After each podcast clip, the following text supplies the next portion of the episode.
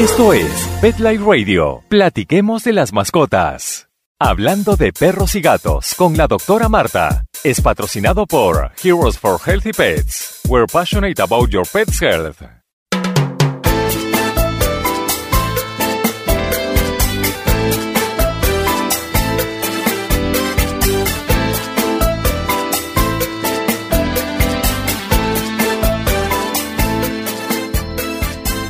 Hola, estamos en el show para los amantes de las mascotas hispanoparlantes, hablando de perros y gatos con Dr. Marta. Yo soy Dr. Marta, médico veterinario, practicando en la ciudad de Miami, y el médico veterinario de los medios de comunicación en español te invito a que me visites en Instagram y YouTube a Dr. Marta Vet, Dr. Marta VET. Y allí verás mi segmento semanal en la cadena de televisión Telemundo y mis labores diarias en el hospital veterinario. También si quieres, comunícate conmigo por estos medios con cualquier pregunta o comentario relacionado que tengas con tu perro gatito. Bueno, y hoy tenemos un tema extremadamente importante que como amante de los animales que somos, exige que prestemos atención y creemos conciencia de la situación, porque ignorar este tema sería contribuir más al problema. Y vamos a discutir la realidad de la crisis en nuestro país vecino, el querido Venezuela, desde la perspectiva de los efectos que tiene en los animales, sus otras víctimas de las que no se habla tanto. Y antes que vayamos con nuestro invitado muy especial, quiero darles una pequeña introducción. Vamos a pintar el escenario, en forma básica, claro está, de lo que acontece en Venezuela en este momento del año 2028, 2018, perdón. Venezuela está pasando por una grave crisis social, económica y política en estos momentos. Ahora mismo padece la mayor inflación en el mundo entero eh, y esto la ha llevado a la devaluación de su moneda. Entonces los venezolanos están padeciendo eh, de una carencia no solo de alimentos, sino también de productos básicos y hasta de eh, productos médicos, medicinas y equipo. Y por esto más de 3 millones de venezolanos ya han emigrado fuera del país. Claro, entonces los que todavía quedan allí todavía se acuestan sin comer. Los animales no se quedan atrás y también están siendo afectados por la crisis. Por ejemplo, los animales de zoológico, los caballos del hipódromo, las mascotas y muchos otros animales son víctimas de esta crisis y se están muriendo por falta de comida y falta de cuidado médico. Eh, los animales de zoológico lo están comiendo lo que se supone que coman a diario, lo están comiendo una vez a la semana. Entonces los dueños de mascota, por otro lado, eh, no tienen dinero para alimentarlos. Imagínense, todo es tan costoso que la bolsa más pequeña y más barata de comida de perro cuesta un tercio del salario promedio de un venezolano. Y por esto algunos dueños han recurrido a la opción de alimentar eh, alimento para pollos a perros y gatos. Y esto, primero, que no es suficiente y segundo, que es malnutrición. Son, no como vas a darle granos a un perro a un gato. Entonces la gente ha empezado a abandonar sus mascotas en la calle y en los refugios y cuando los, cuando los dueños se van del país eh, o cuando ya no tienen el, dinero para darle su comida, ¿no? Porque tienen que escoger entre la familia o el animal. Eh, y entonces lo que ha resultado que el aumento de animalitos en Venezuela ha aumentado 200% en este último año. Y quien no los abandona tiene que resignarse a ver a su animalito morir de hambre lentamente. Pero miren, lo más desesperante es que el gobierno de Venezuela se niega a aceptar ayuda veterinaria ofrecida tanto a los humanos como a los animales. Y para hablar de esto, nos vamos a ir directamente a México para hablar con una personalidad que ha ofrecido ayuda a los animales de los refugios y ayuda a animales de los zoológicos de Venezuela. Vamos a una pequeñísima pausa y volveremos porque te sorprenderás lo que nos tiene que contar este filántropo hispano.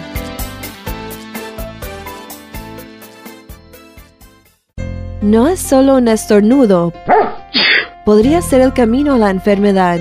Su perro está en riesgo de contraer la dog flu. Es por eso que es importante vacunar a su perro para dog flu. Vacune a su perro hoy. Visite dogflu.com para obtener más información.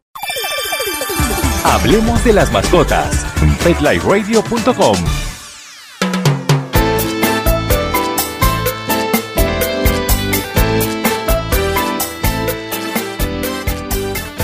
Y bueno, estábamos hablando de la situación de Venezuela antes de irnos. Eh, dijimos que vamos a hablar con una persona muy, muy importante que tiene cosas importantísimas que decir. Y estoy hablando del actor Raúl Juliá Levy, que nos habla desde México. Él es hijo del muy queridísimo actor boricua Raúl Juliá y es un muy reconocido filántropo y activista pro derecho de los animales. Raúl, bienvenido y gracias por darme un poquito de tu tiempo para compartir tu experiencia.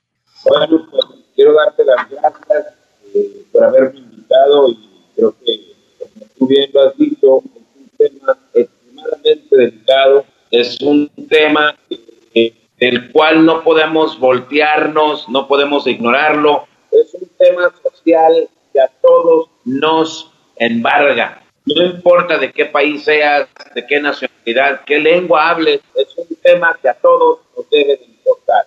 Estamos hablando del tema del sufrimiento innecesario de los animales. Raúl, eh, ¿has hecho esfuerzo en tu labor humanitaria para ayudar a los animales específicos? Vamos a hablar primero del zoológico de Venezuela. ¿Qué has hecho y qué, con qué te has encontrado? ¿Qué respuestas has encontrado? Pues mira, ese es, precisamente el problema, que no he hecho nada. No he dejado hacer nada.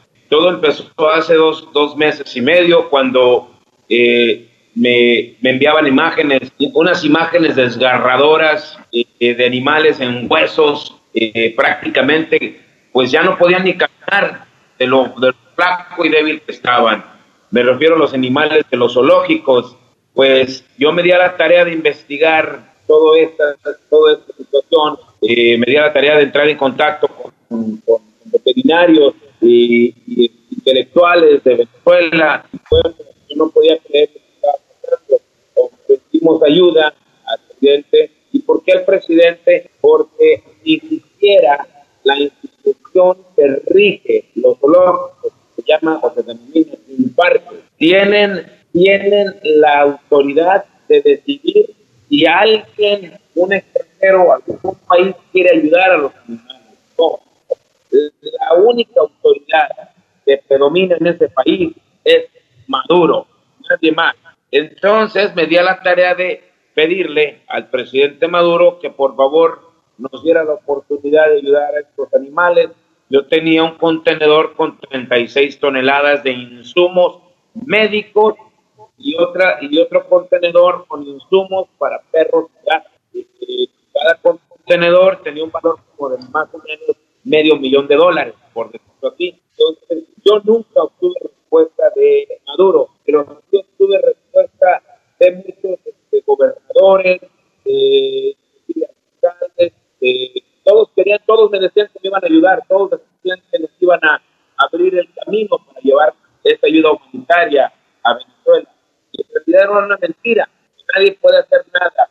Y los mismos gobernadores del partido de Maduro pueden hacer nada. Me contacta la gente, me contacta la oficina del gobernador del Zulia para, para eh, decirme que me iban a abrir el camino para llevar esos contenedores por medio de una asociación eh, civil, un órgano eh, descentralizado de ellos. Eh, la persona que me contactó fue el señor Urbina de, las, de la oficina del gobernador del Zulia. Bueno, todo fue una cortina de humo, una gran mentira también. ¿Por qué? Porque jamás le dieron seguimiento. Entonces, eh, no se les puede creer a estos individuos. ¿Por qué? Porque todos mienten. Porque el único, el padre de ellos es Maduro. Y si Maduro, si Maduro no ha dado la cara, si Maduro no nos ha dado la oportunidad de ayudar a estos inocentes que no tienen ellos nada que ver, no tienen por qué sufrir. Entonces estamos en un problema muy serio, la verdad, muy grave. Has también este, pasado por la experiencia de que personas individuales, dueños de mascotas, te han contactado por los medios sociales para tratar de que los ayudes no a través del gobierno, sino directamente a ellos. Eh, si nos puedes decir ¿Cuál ha sido tu experiencia con estos esfuerzos individuales de dueños de mascotas? Este, para ayudarnos un poquito a entender lo que está pasando. Y si te me acercas un poco al micrófono, Raúl, sería mucho, mucho mejor. Mira, eh, en, en, efecto, mucha gente al ver que Maduro de Venezuela no, no daba señales de querer dar ayuda humanitaria, mucha gente empezaba, empezaba a atacarnos y a exigirnos que por qué no les enviamos la comida a ellos. Es que nadie puede meter la comida a Venezuela. Hay un tratado, hay un tratado que se rompió entre México y Venezuela. Relaciones diplomáticas entre México y Venezuela están muy fracturadas. No es México quien tiene el problema, sino Venezuela. Entonces, yo no puedo, yo no puedo levantarme y llevarme un contenedor de 36 toneladas a Venezuela porque me lo van a quitar. Es lo que la gente no entendía y no entiende. Que dicen, bueno, ¿por qué no le das la comida a las organizaciones que hay aquí? Bueno, yo en lo personal y en lo particular, yo no soy, yo no soy de darle comida a ninguna organización porque no creo en ellas, aparte. Segundo, más importante, no se puede meter la comida, no puede meterse. Y tercero, hubo un político de Venezuela que me decía, bueno, ¿por qué no metes la comida eh, desde Miami en cajas de 25 kilos? Le digo, bueno, si voy a hacer eso, me va a salir, me va a salir más caro enviar cajitas de 25 kilos, va a salir, va a salir en casi 2 millones de dólares. Imagínate de ninguna forma. Entonces, eh, bueno, nos todos los días nos han llegado información, todos los días nos llegan cuentas de PayPal que quieren que les depositemos dinero. Y bueno, pues yo, yo no estoy, yo no estoy en ese chip. Yo no creo en, en, la cuestión de que, bueno, para empezar, eh, hay muchos perros de los cuales yo me he querido hacer cargo, perros que, de ellos esto y el otro, y yo me quiero hacer cargo de ellos y, este, ya nunca le dan seguimiento, no les responden, no responden. ¿Por qué? Porque desgraciadamente usan a las mascotas a los perros, fotografías, nada más, nada más para obtener el beneficio económico de otros países, de otras personas. Entonces yo no estoy de acuerdo en eso. Entonces, las personas que se han comunicado contigo, alguno de ellos, tú sospechas que lo que están es usando la foto de un perro cualquiera que se encuentra en la calle para pedir dinero para usarlo ellos. Y bueno, estas cosas pasan mucho, siempre hay oportunistas porque cuando hay necesidad, hay necesidad. Eh, no es una excusa, pero claro está, hay que tener cuidado. Y por eso mismo, mi, la otra pregunta que te quiero hacer es en cuanto a las personas que quieren ayudar desde acá, desde los Estados Unidos o desde otros países, eh, eh, se han eh, formado muchas fundaciones pro ayuda a los animales en Venezuela. Entonces es muy difícil saber o, querer ayudar cuando realmente no sabemos si podemos confiar que la ayuda económica llegará a su destino, ayudar a los animales o se desviará en algún lugar por una persona que se está aprovechando de la situación. ¿Hay algún, Raúl, alguna forma de que uno pueda investigar si esa fundación es válida, si, si el dinero que uno dona va a llegar al lugar o es más bien al azar y esperar por lo mejor? ¿Qué tú aconsejas? Mira, yo creo que es un tema muy delicado, es un tema muy difícil porque estoy de acuerdo en que existen, existen obviamente fundaciones que sí son legítimas, que son buenas, Desafortunadamente no podemos identificar cuál es cuál, quién es quién, debido a la, debido a la, a, la, situación por la que están pasando en Venezuela, es difícil determinar quién es bien, quién es el bueno y quién es el malo. Entonces, usan muchas fotografías nada más para el beneficio económico propio de ellos, porque si no tienen dinero para comer ellos, menos van a tener para darle de comer a un Claro. Yo no lo creo. Yo no lo creo y simplemente yo creo que más bien la gran mayoría de ellos quiere el dinero para beneficio de ellos, beneficio propio, y usan a los perros nada más en huesos, y esos perros, para cuando, para cuando tú pides más información, ya no te dan fotografías porque te dicen que ya se murió o ya lo adoptaron, lo cual es falso también. Y quería, este, como digo, la necesidad lleva a hacer cosas horribles y pobrecitos, los animales son los que finalmente, obviamente las personas, pero los animales también terminan eh, sufriendo cruelmente. Raúl, tienes un, un, proyecto muy importante en México eh, y quisiera que me hablaras de él. Estás este, teniendo en, en tu mente el sueño de un refugio más grande del mundo. ¿Nos hablas un poco de eso? Mira, eso se dio, eso se dio a raíz de que mi ex esposa mató a mi perro Max, Los Ángeles. Ella este, asesinó a mi perrito y bueno, yo me di a la tarea de querer crear una fundación para ayudar a los perros que la raza de perros que más sufren en el mundo son los pitbull. Entonces, yo quise abrir un, una, una, rama de mi fundación en México para darle albergue a más de 50 mil perros y gatos al año. ¿Qué quiero decir esto? Un centro de protección animal, eh, donde estarían solamente por un tiempo determinado en lo que se dan en adopción a otros países del mundo, porque no, en México no existe esa cultura. México carece de educación humanitaria. Inclusive México es el tercer país en el mundo con más crueldad animal. Primero es China, segundo es Corea y tercero es México. Aquí la, aquí la cultura no conoce lo que es adoptar una mascota no conocen lo que es el respeto por un ser viviente. Entonces, eh, la, visión del proyecto K9 Internacional de la Fundación Raúl Julián tiene como objetivo salvar más perros, más gatos y darlos en adopción en el mercado internacional. Países como en Estados Unidos, Canadá, Holanda, Francia, países que de verdad están muy desarrollados en la cuestión de los derechos de los seres vivientes. Este refugio acogería animalitos que son víctimas también en, de lugares de huracanes y terremotos de otros países que no son México. O sea, ese sería una de tus metas. Pues tengo, tengo en mente uno de mis sueños, uno de mis metas y uno de mis sueños es poder trabajar en la isla de mi padre, mi gran Puerto Rico. Siempre he querido trabajar en Puerto Rico. ¿Por qué? Porque, bueno, yo también soy puertorriqueño. No importa que haya nacido en otro país, yo llevo la sangre boricua y soy... Boricua. soy boricua y como arroz y habichuelas también, todos los días. mi padre me dijo en una ocasión, me dijo, mira, ven para acá, el día que yo te vea que no comes arroz y habichuelas, ese día ya tú verás quién soy yo. Siempre yo llevo eso dentro de mí, en mi sangre, y eh, para mí es un sueño poder trabajar en la isla, en Puerto Rico. Eh, actualmente tenemos un problema de casi 400 mil perros y gatos abandonados en la isla. Entonces, yo quiero darles una segunda oportunidad.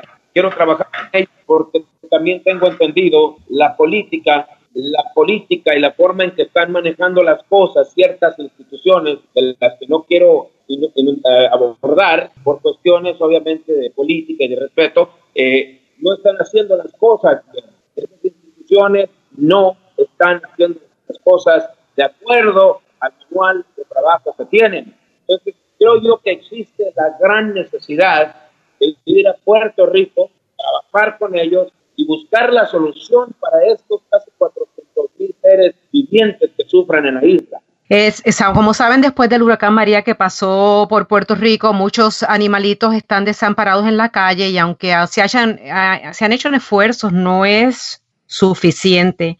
Ojalá que, bueno, el refugio más grande del mundo en México sea una realidad y podamos todos los países, especialmente los países hispanos, donde no siempre se hay suficientes recursos económicos para los animales. Ojalá entonces podamos contar con ese refugio que parece un refugio de sueño.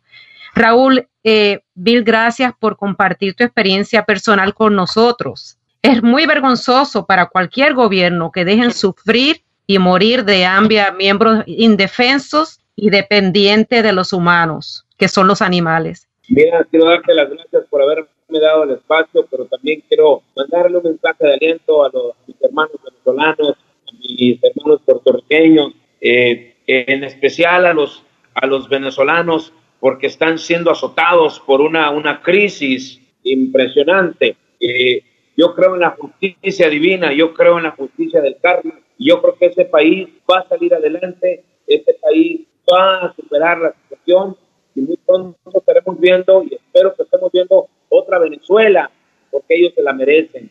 un gran pueblo, son, son, grandes personas, grandes gentes, que no merecen ni ellos ni los animalitos estar sufriendo por las, por las barbaridades de un sistema corrupto e inepto. Claro, bueno, vamos a un pequeño eh, break aquí. Raúl, muchas gracias y no se me vayan que volvemos. Hasta luego. Hasta luego. Bueno, y estamos aquí ahora directamente desde Venezuela. Una sorpresa, tenemos un doctor veterinario que tiene su práctica en el país de Venezuela y nos va a ilustrar la condición en que están los animales en ese país en estos momentos. Él hablará en calidad anónima para protegerlo de cualquier eh, represalia de parte de las personas en poder que no le gusta que se divulgue la situación real de lo que está pasando en el país. Doctor, muchas gracias de, por estar con nosotros para hablarnos en forma directa de lo que está pasando en Venezuela en estos momentos. Doctora Marta, muchas gracias por la invitación. ¿Cómo es lo que puedo ayudar? Bueno, lo primero quisiéramos saber en qué condiciones está trabajando usted en su clínica todos los días. ¿Tiene, tiene las materias, tiene la luz, tiene todas esas cosas? ¿Qué está pasando? Bueno, actualmente las condiciones de trabajo se han visto un poco mermadas porque el agua tiene una frecuencia de falla muy alta. Cuando digo muy alta es que actualmente no ha llegado el agua en dos meses la electricidad falla casi en forma intermitente todas las mañanas y muchas veces tengo que utilizar velas para alumbrar el consultorio, alumbrar este, la hospitalización, aunque yo cuento en la clínica con, con lámparas de emergencia, pero ellas tienen una batería de consumo y esas se, se agotan. Entonces luego hay que, hay que ingeniarse otra forma. También los, los medicamentos en general de uso cotidiano, los más básicos, está fallando lo que es la disponibilidad, porque, por ejemplo, analgésicos que uno medica a un paciente, antibióticos, hasta quimioterápicos que uno necesita para algunos tumores, cáncer que de uso común en los perritos, como el, tumor venero transmisible, antialérgico, uno común que tú conoces muy bien, que se llama prednisona, que se usa mucho en la clínica de pequeños animales, no se encuentran para enfermedades oculares, lágrimas artificiales, es muy raro encontrarlas de uso veterinario, las que deberíamos usar, o los antibióticos oculares que deberíamos utilizar. Hace poco tuve que darle a un amigo, un colega que estaba buscando unas tiras reactivas de glucosa porque tenía unos gatos con diabetes y no había tiras de glucosa. Entonces yo le di una y me dijo, no, es que no encuentro las tiras de glucosa y cada vez encontramos diferente y hay que utilizar una, una marca diferente y yo no tengo todos los equipos cada vez que nos estamos buscando un equipo porque hay una marca nueva y no tenemos todas esas, todos esos equipos y no se encuentra la tira de glucosa. Entonces le di una tengo hipotiroideos y no hay eutirox, o sea, ya sí te puedo la lista decir de todo lo que no encontramos. Sí, claro, eso, eso es como practicar haciendo de tripas corazones, no me imagino cómo se puede practicar en esas condiciones, me imagino que las personas si no tienen el dinero para costear lo poco que se pueden hacer los veterinarios, pedirán que pongan a sus mascotas a dormir, ¿no? Hay propietarios que tratan de, llevar la mascota en el último estado. O sea, ya la medicina preventiva ha pasado de moda eh, aquí en Venezuela porque hay muy pocos que hacen la medicina preventiva. ¿Cuál es la medicina preventiva? Bueno, vamos a hacer el plan de vacunación, el esquema de vacunación básico para un cachorro que empieza a crecer para inmunizarlo y no todos terminan el plan de vacunación y, muchos ni siquiera lo inician, sino si, le, si se enferma, se enfermó están algo así, porque las personas ahorita la prioridad es su alimentación en la casa y, la convivencia de ellos. Y me imagino, me imagino que tampoco habrán vacunas disponibles para todo el mundo, ¿no? Los proveedores habituales que teníamos, las veterinarias, este, no tienen la cantidad suficiente, no tienen la disponibilidad frecuente con que uno generalmente llamaba y solicitaba. De eso de hace dos años para acá se ha visto mucho más eso. Ya entre varios veterinarios nos ponemos de acuerdo cuál es la vacuna que está autorizada en Venezuela por un ente que acá se llama INSAI y buscamos esa marca afuera a través de varios veterinarios. Bueno, la buscamos, nos ponemos de acuerdo y la traemos entre nosotros lo que se puede, porque los proveedores no tienen. Y cuando tienen, bueno, es muy raro, o sea, que nos digan, mire, ya tenemos, nos llegó, y si les llega, no hay para todos.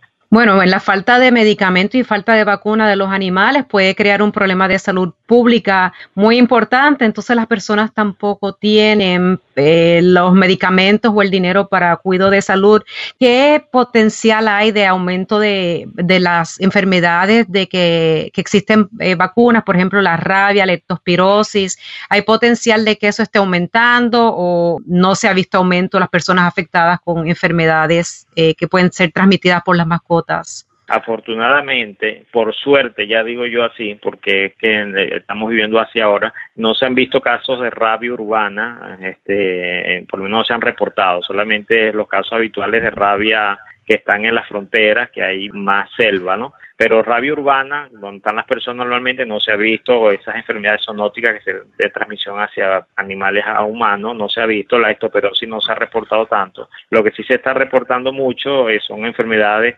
como el Chagas, que es un, vector que habitualmente en Venezuela en este caso le llamamos chipo, en otros países el triatoma este, eh, es el nombre científico, en otros países tiene otros nombres, pero eh, este vector, este hematófago, este, está transmitiendo eh, el Chaga. El Chaga es una enfermedad eh, en la que va en la sangre y que alojan el corazón algunos parásitos y generan unos problemas. Entonces, y la falta, por falta de fumigaciones, por algunos entes eh, que tienen que hacerlo, las alcaldías generalmente son las que están encargadas, gobernaciones, de fumigar las, las áreas las áreas donde generalmente están estas estas estas mm, estas plagas no se está haciendo y se están viendo. He tenido casos de perritos ya con esta enfermedad, entonces son transportadores de ellos. Y también ha aumentado la plaga de pulgas y garrapatas, ¿no? Eso yo estoy en Miami y lo escucho por acá. Sí, de, hay muchos muchos propietarios muy preocupados porque no tienen eh, desparasitantes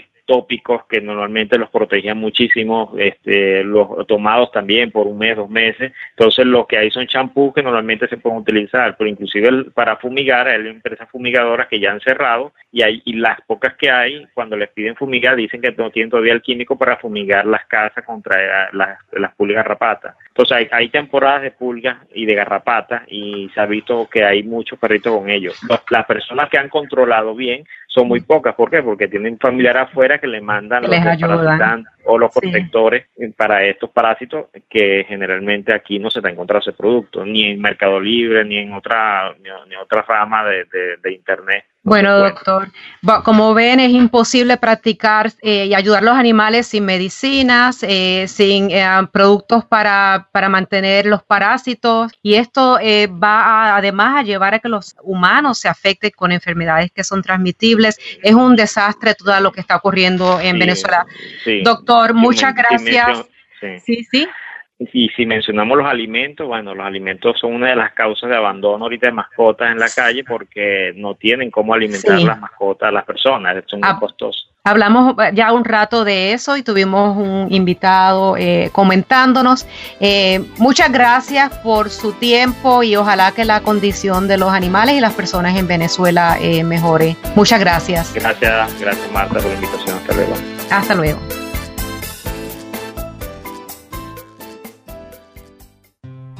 Hola, yo soy el doctor Ricardo Fernández, soy veterinario y pertenezco al grupo de investigación y conservación de tortugas marinas, Chelonia. Nuestra misión es proteger y conservar las tortugas marinas en Puerto Rico, con proyectos en Dorado, Culebra y Mona. Para conocer de nosotros y de cómo puedes ayudar, visita nuestra página en Facebook, Chelonia, Investigación y Conservación de Tortugas Marinas, y Chelonia PR en Instagram. Dale, anímate y se parte. Hablemos de las mascotas. PetLifeRadio.com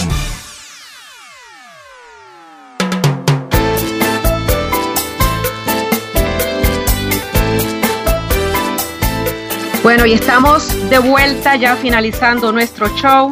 La situación de los animales y personas en Venezuela no se le está dando la exposición que merece en los Estados Unidos. Por lo tanto, debemos hacer lo posible por mantenerlo, mantenernos al tanto de lo que está ocurriendo ya en Venezuela. La crisis en Venezuela nos demuestra además el impacto negativo que hay cuando no mantenemos la salud de nuestras mascotas, eh, que son con quien compartimos nuestro hogar. El poder mantenerlos bien alimentados, el poder mantenerlos libres de, parásitos, esterilizados y vacunados, eso es un lujo. Es un lujo que por suerte es más accesible para nosotros quienes estamos en otros países, que no es Venezuela. Entonces, vamos a ser responsables con nuestras mascotas y con la salud pública. Vamos a mantenerlos libres de enfermedades, libres de parásitos y en buena condición. Y por último, vamos a mantenernos atentos a la situación de Venezuela y deseamos que ojalá cambie pronto. Bueno, y gracias por acompañarme hoy y te espero en el próximo show de Hablando de Perros y Gatos con Dr. Marta. Hasta la próxima. Platiquemos de las mascotas, cada semana bajo demanda, solo en petliferadio.com.